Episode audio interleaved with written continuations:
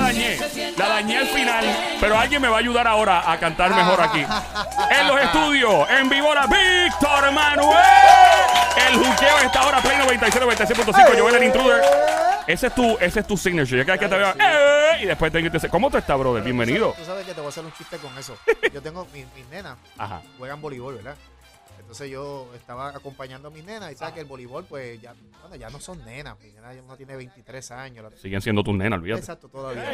Entonces yo voy con la nena así y, y yo lo que siento es, ¿sabes? Pasamos por al lado de unos chamaquitos y los nenas hacen, ¡eh, suegro! y yo Ya la cambiaron, ya la cambiaron. yo miré y yo como contra esto. y no me mencionó en ningún momento, no me llamó. En ningún "Ey, momento. ¡Eh, suegro! suegro! que son bien frescos hoy día, ¿verdad? Sí, vamos a meterle una bofeta.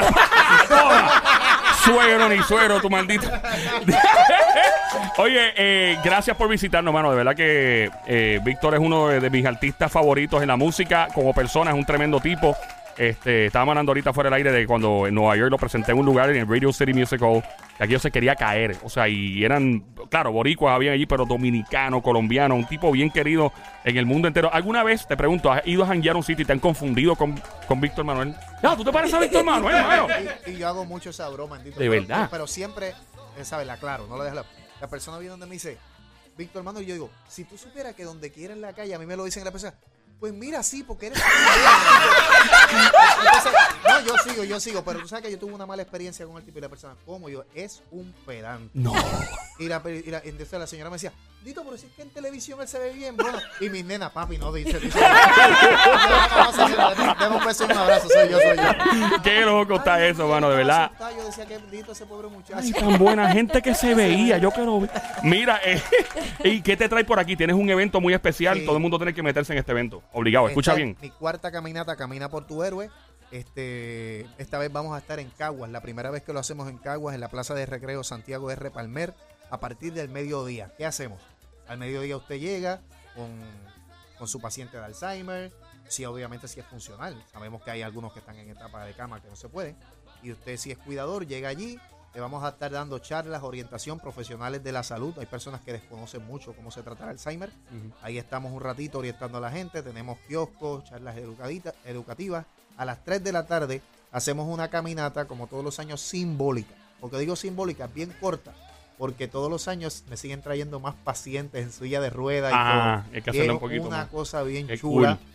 Y entonces, como se llama Camina por tu héroe, me los están vistiendo de superhéroe. ¡No! Muy bien. Ah, una, una cosa Qué bien cool, linda. De momento llega la muchacha y dice, mira, este es mi héroe y me trae a su paciente vestido de Superman.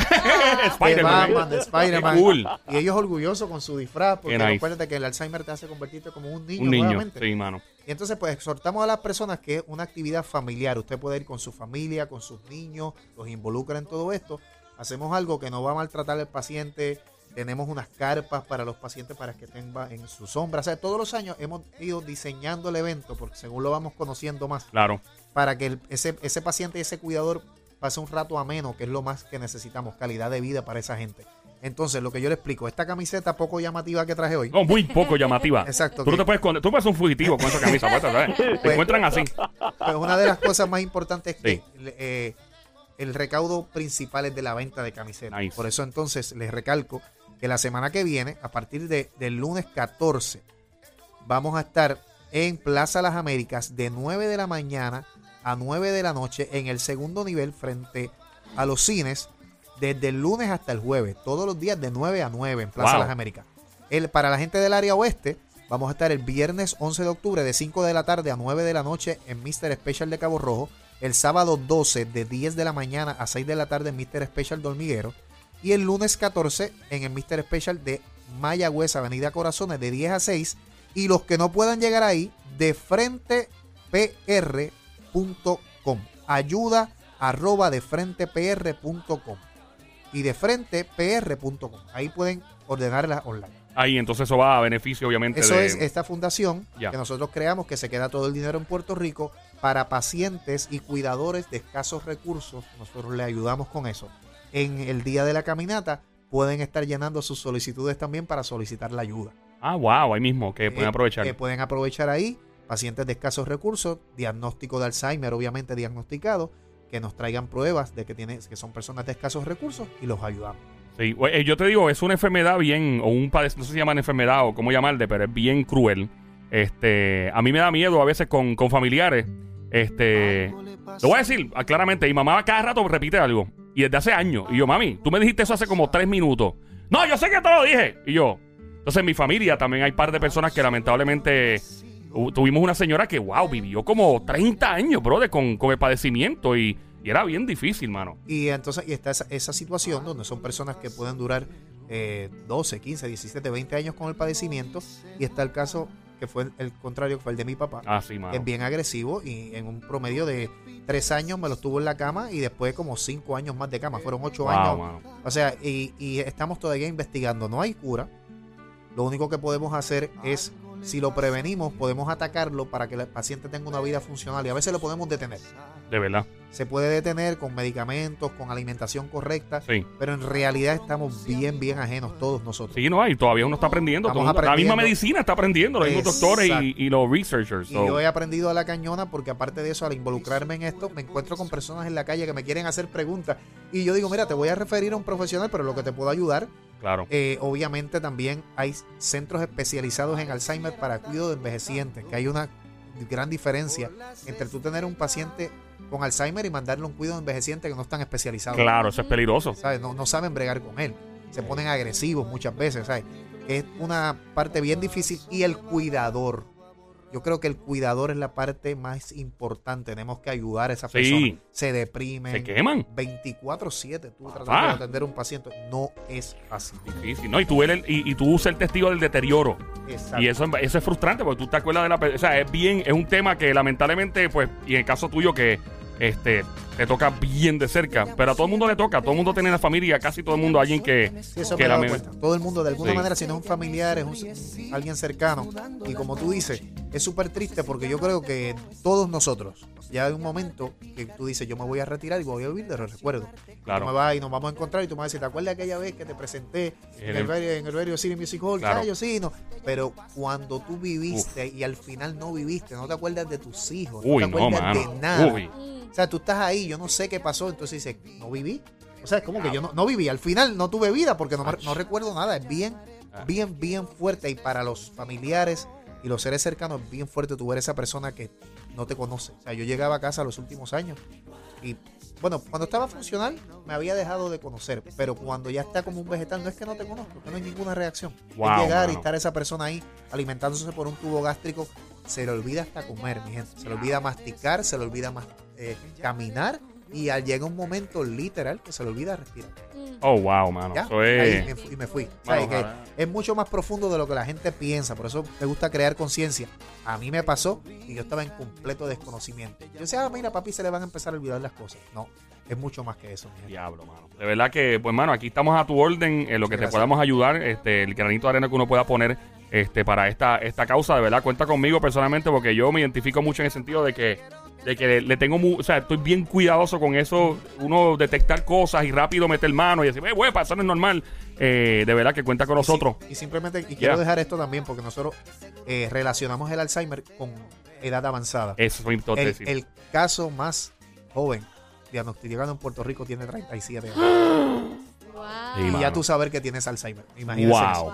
Y es, es congénito, supongo que viene también Dicen a que, veces. bueno, eh, eh, no está comprobado, pero en el caso de mi papá, el papá de mi papá murió con la condición. Mi Wow. papá murió con la condición. El hermano mayor de mi papá murió Wow. con la condición. Tíos de mi papá. No recuerdo a nadie por parte de mi mamá. Oh, Parece wow. que por la parte de mi papá, parece que es congénito. Wow, de verdad que, Víctor, hermano, de verdad, mucho éxito con eso. Aquí a la orden siempre.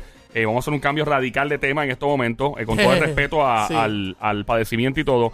Eh, ese- tengo que hablar esto en el aire. Es algo. Voy a, voy a hacer una- un 3, voy- un 1.80. Un 360. completo. Sí, bueno, sería volviendo a lo mismo si hago 360. Tiene que ser un 180. Mano, yo no he podido ver la película El Joker, hermano. He estado, eh, llevo tres días buscando. Un cine no puedo reservar en ningún lado. Entonces Víctor le entra aquí y me restrega en la cara. ¡Papi, vi el Joker! Entonces, obviamente, él, él ha sido lo suficientemente respetuoso de no hacer un spoiler ni No, nada. no, no, no, no lo Pe- hice, pero, lo hice. mano, ¿qué- ¿cuál es tu opi- en exclusiva? ¿Quién es juqueo por Play 96, 96.5 con Joel el Intruder? ¿Cuál es tu opinión sobre la película El Joker? Es que la película es el tipo, es la De actuación del tipo, es lo que yo le digo a la gente. Y, y lo que estamos hablando, que siempre van a tener las comparaciones Y yo digo que es súper difícil. A él le dieron demasiado carne en el libreto para él hacer verdad. lo que hizo. O sea que no me, no, no, me gusta más por la interpretación que hizo, pero no lo puedo comparar con el otro. Son dos, dos personajes diferentes. O sea que básicamente eh, hizo un tremendo papel, igual que Heath Ledger, que, la- que en paz descanse, que fue el anterior de Dark Knight. Eh, ¿Tú eres fanático de las películas de, de superhéroes o algo? no? Yo las veo, las veo, sí, sí. ¿Cuál las veo. es, cuál es tu, tu- tus actores favoritos? Eh, así? rayo. No, ah, no, pero que los soy- cinco, los cinco. No, es que yo soy vieja guardia. Vieja guardia, yo Sí, también. Yo A mí soy vieja guardia. Robert De Niro, eso Robert es duro. De Niro, Jack Nicholson, Oh. que dejó de hacer películas porque tiene Alzheimer. No, ¿Lo saben? ¿en serio? ¿No lo saben? No, No. sabía eso. Eh, si no lo han visto últimamente, Wow. eh, se le está haciendo obviamente dificultoso aprender sus libretos. Libreto. Ellos dependen de la memoria. Claro. Y un- ese es el caballote para mí. Y mira qué coincidencia es. Eh, Jack Nicholson, Jack- eh, Robert De Niro, Al Pacino, eh, ¿no? Al Pacino, Duro. Denzel. Denzel Washington. Eh, ¡Oh, eh, el caballote! ese Ese es la bestia. El caballote, Hacho, ese Tom tipo. Hanks y, y el, Dios mío, que me fue el de I Am Sam.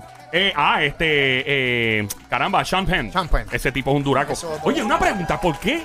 O sea, eh, digo, no te voy a calentar con esto, me voy a calentar yo. Lo, tú, dale, lo dije los otros días. ¿Por qué diablo Sean Penn no se ganó un Oscar por esa película?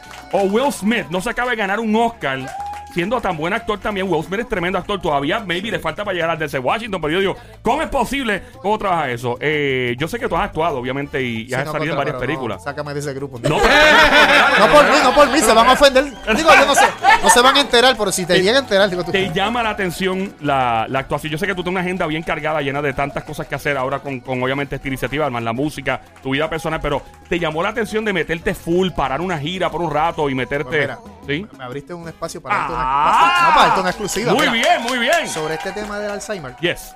hice, nosotros tenemos un especial Ajá. que va a ir transmitido a través de los canales principales de televisión, que es de una producción de Navidad que hice.